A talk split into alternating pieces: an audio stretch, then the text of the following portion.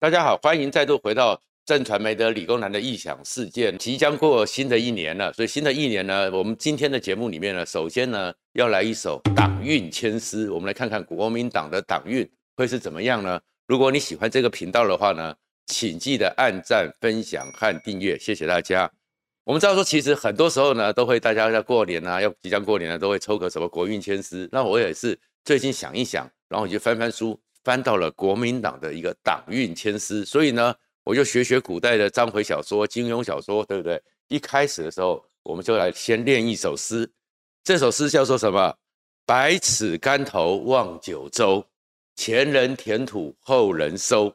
后人收得休欢喜。更有收人在后头，这意思是什么呢？就是说百尺竿头看着这么整个九州大地，然后呢非常感叹前人的田土呢给别人拿走了，但是拿走的人呢不要太高兴，因为你后面还有人会继续来拿。而这首诗呢，据说是说书人讲的是汉献帝刘协，我们知道三国的汉献帝刘协是最可怜的一个皇帝，他最后呢终于被曹氏父子绑架三十几年之后，最后终于把帝位皇帝。交给了曹丕，而曹丕呢对他还不错，没有杀他，所以呢，在他送他走的时候呢，还叫了司马懿父子送他上船，然后在渡江要走之前呢，回头看了一下，看到了司马懿父子心有所感，就念了这首诗。这意思是什么？他果然后来的历史已是如此，就是他的汉朝的故土就被后人收了，但是后人之后还有后人，司马懿又收了这个，但是接着下来呢？整个晋朝呢，又有八王之乱，打到最后五胡十六国就乱七八糟，然后真的还很像现在的国民党。为什么这么讲呢？因为国民党在今的一年里面，才从元旦开始，你就会发现它恐怕会有灭门的危机。为什么会灭门呢？因为有两个人来面对国民党，你就看到国民党真的可能二零二二真的风雨飘摇。第一个呢，叫我所以说叫做韩国瑜踹了大门。然后柯文哲来闯空门，所以这样的一个情况之下，就会让国民党有灭门危机。首先先讲柯文哲闯空门好了，你知道说，其实当然这在这个一月的时候，十二月到一月之间，国民党最主要的戏或全台湾最主要的政治戏就是中二选区，而中二选区里面呢，你会看到的就是严宽恒严家一个人的武林，严宽恒自己一个人在那边跑街来卖票。晚上的时候呢，还要跟着垃圾车到处去这个帮人家倒垃圾。当然，它是一个有效的方法，因为只有垃圾车到达每家每户。可是你看到国民党呢，都是宽恒，你继续努力，我精神支持你。然后大家也知道，在中二选区里面呢，本来大家想说会是两个女人的战争，蔡英文对上卢秀燕。可是蔡英文真的是发动了全民进党，全力的去打这场战争，而卢秀燕呢，就表现的。好像是保持距离以策安全，就算是一月二号在龙井有个亲子活动，而那一天严宽恒还把那个老虎的整个布偶给穿错了，所以大家都很好奇那条尾巴到底放在哪里。然后呢，卢秀燕三十分钟亲子活动好，但是从台也不拉台，所以整个严宽恒大家都觉得说怎么这么孤单？可在这孤单的过程中，国民怎么这国民党竟然提名了严宽恒，怎么这么保持距离？那当然。有人说这是一个他们选举的考量，就是当一个空降对步兵，所以他们要强调是在地，所以不希望外来人再多。可是不管怎么样，整个妈妈市长卢妈妈，你总是台中的在地，好像对于严宽恒家族的选举都有点保持距离。那当我们也知道说，因为卢妈妈也受到了影响了，严宽恒家族在这段时间里面这么多的土地，这么多的建筑，然后卢妈妈好像对于这个小孩子特别好，所以卢妈妈的民调。还有信任度也受到挫折，而这挫折会不会影响到年底的选举？当然就是卢秀燕卢妈妈要担心的。可是宽恒呢还不错，世上只有妈妈好，卢妈妈不来，柯妈妈来了。突然之间，柯文哲的妈妈柯妈妈专程到沙鹿玉皇殿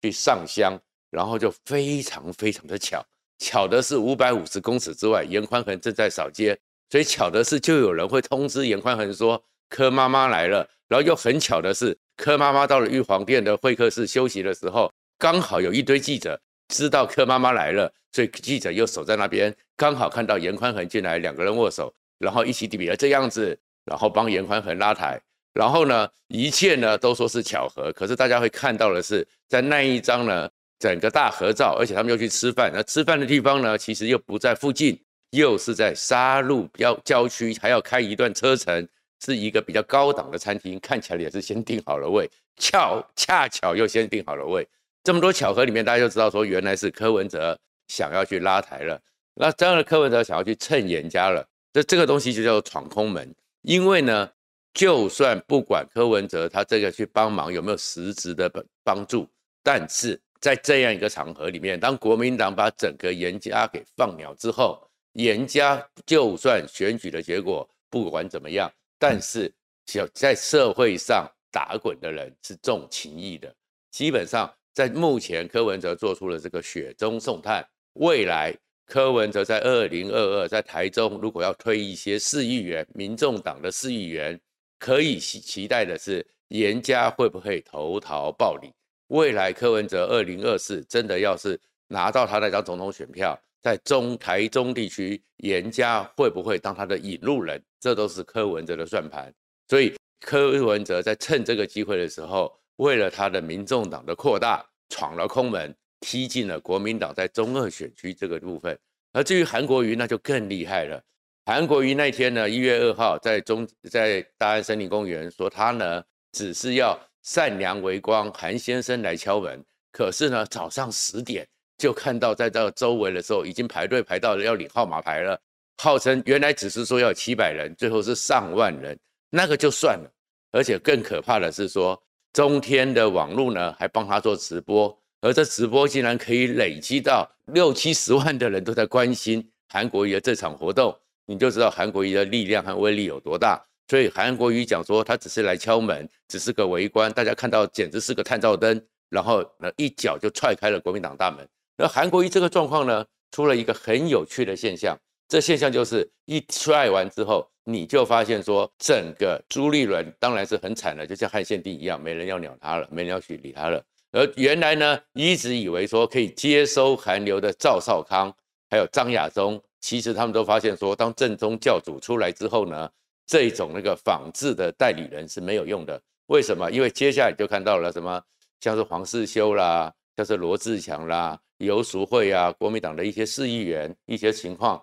要参选的县议员，他们呢都开始来拍抛出他们的照片。我们跟韩国瑜吃饭了，我们跟韩国瑜怎么样了？而韩国瑜的威力真的很惊人。我们知道说，在一月初的时候，有发生一场接近六级的地震。台北震得很大，北部震得很大。韩国瑜只在他的脸书上发了一个小小的说：“地震了，大家还好吗？”马上下面有六点七万人按赞，哇，你就知道韩国瑜的威力有多强。所以呢，这样的一个情况之下，本来有这一年多以为他是整个可以吸收韩粉战斗蓝的教主赵少康，就出来喊话了，说：“哎呀，跟韩国瑜吃饭有什么关系？有什么重要？我也早就在前一阵子就跟韩国瑜吃过晚饭了，证明说他跟韩国瑜也有关系。”然后后面讲到了一个重点，就是说现在呢，只要有你有人气，管他中央是谁，大概是这个意思。这意思就是说到最后选举的时候，你看到时候这些候选人的看板跟谁合照比较多，你就知道气势谁比较大。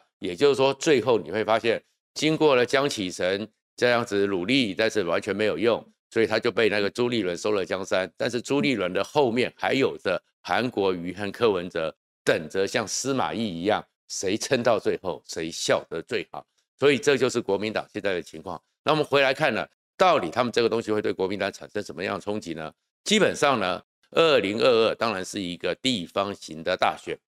而国民党的县市长可能是占的优势，因为大概十几个里面，多数都是第一任直接连任第二任，这个现任者优势，加上民进党在这些地方。并没有强强将，所以国民党县市长当然没问题。可是我们知道说，这场选举里面还有一个很重要的，就是县市议员选举。而县市议员选举，他们呢更比那些诸侯直接深入地方，而且服务网络和庄脚网络更绵密。他们将会是二零二四立法委员选举的前哨战和先头部队。而这样的一个前哨战和先头部队里面呢，又会去牵动到的是二零二四的大选，也会牵动到整个台湾政坛政党的版图的一个变化。所以关键在于韩国瑜和柯文哲他们都看到了一点，就是县市议员拉到自己身边，就是他们扩大将来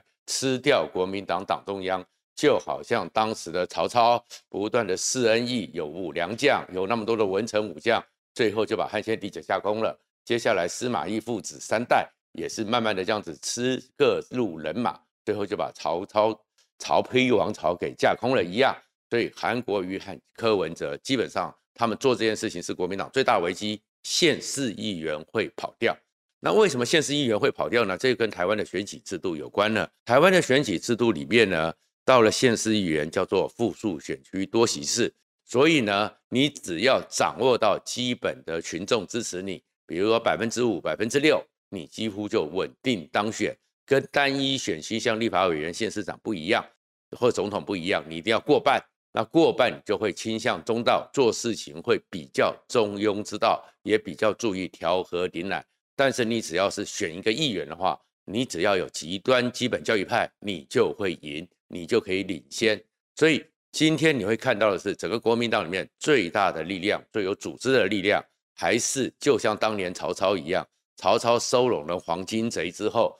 编收编了三十万的清精兵，就开始本来是一个小诸侯，最后横扫北中国，最后统一了中国。所以一样的，韩流就是国民党里面的青州兵，而这些人呢，所以这些议员们。只要拿到这些韩粉的支持，他们就有一个在县市长选举里面，不管是初选提名的民调投票，或是最后正式投票，只要拿到韩粉，他们就比别人多了更多的头期款。所以韩流即将再起，而且在国民党里面会是一个让朱立伦、让侯友谊、卢秀燕感到寒风刺骨的一个力量。这样一个情况里面，所以国民党完了。国民党如果还是继续这样子的话，二零二四就不用选了，因为韩流再起，保证国民党绝对在一对一的选举里面是没有希望的。而这里面呢，也看到了国民党呢，卢秀燕和侯友谊的一个格局。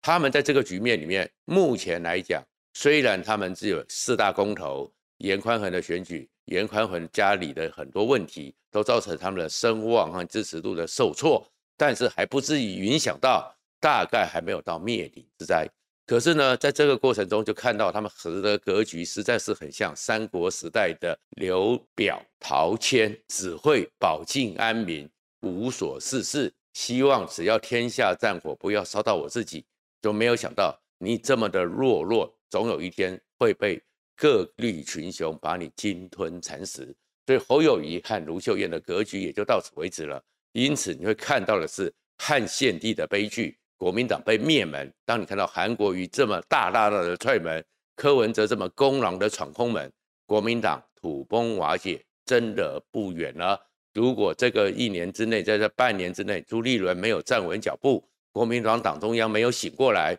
没有丢掉他们那个让全世界、全台湾人多数人讨厌的九二共识，国民党真的会被灭门之灾。好像是国民党灭门之灾里面呢，民进党呢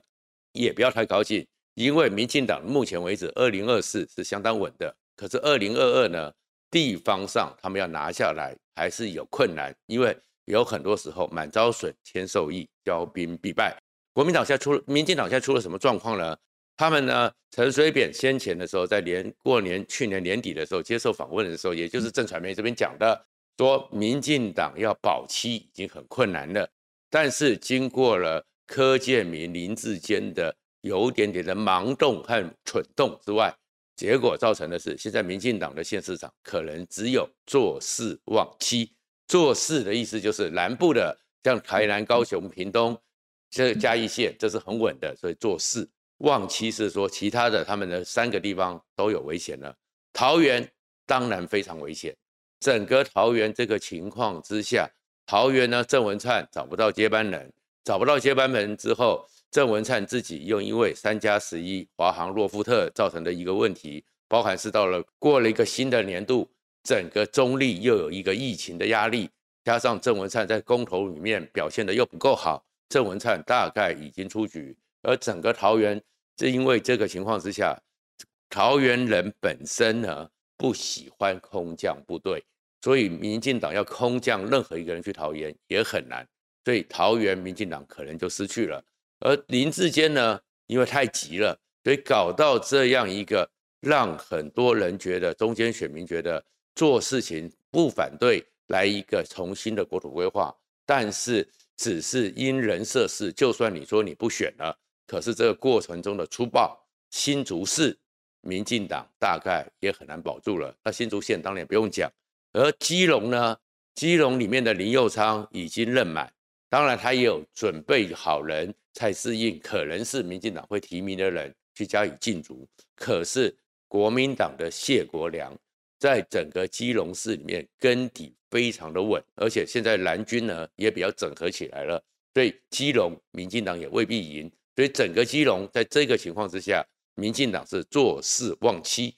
非常的艰困。而这艰困里面呢，郑文灿也没了。那新潮流加上苏贞昌加上赖清德，恐怕就是后蔡英文时代里面整个民进党和台湾的一个主导者。那这里面的情况之下，所以有一个名字大家要多注意，这一个人呢，会是未来一两年之内整个政治里面会不断被提起的名单，甚至于可能是蔡英文最后不得不任满。交棒给赖清德，他并不太喜欢赖清德，大家都知道，而可能会是一个平衡的力量。这个名字叫做萧美琴。萧美琴跟蔡英文当然很好，萧美琴就跟蔡英文的关系也得到美国非常信赖，所以萧美琴可以在美国让美国人完全的相信他就是代表蔡英文。对，而萧美琴在这段时间全世界抗中保台，而美国那么挺台湾之下，萧美琴确实也是表现卓越。可是这样一个在美国外交战场上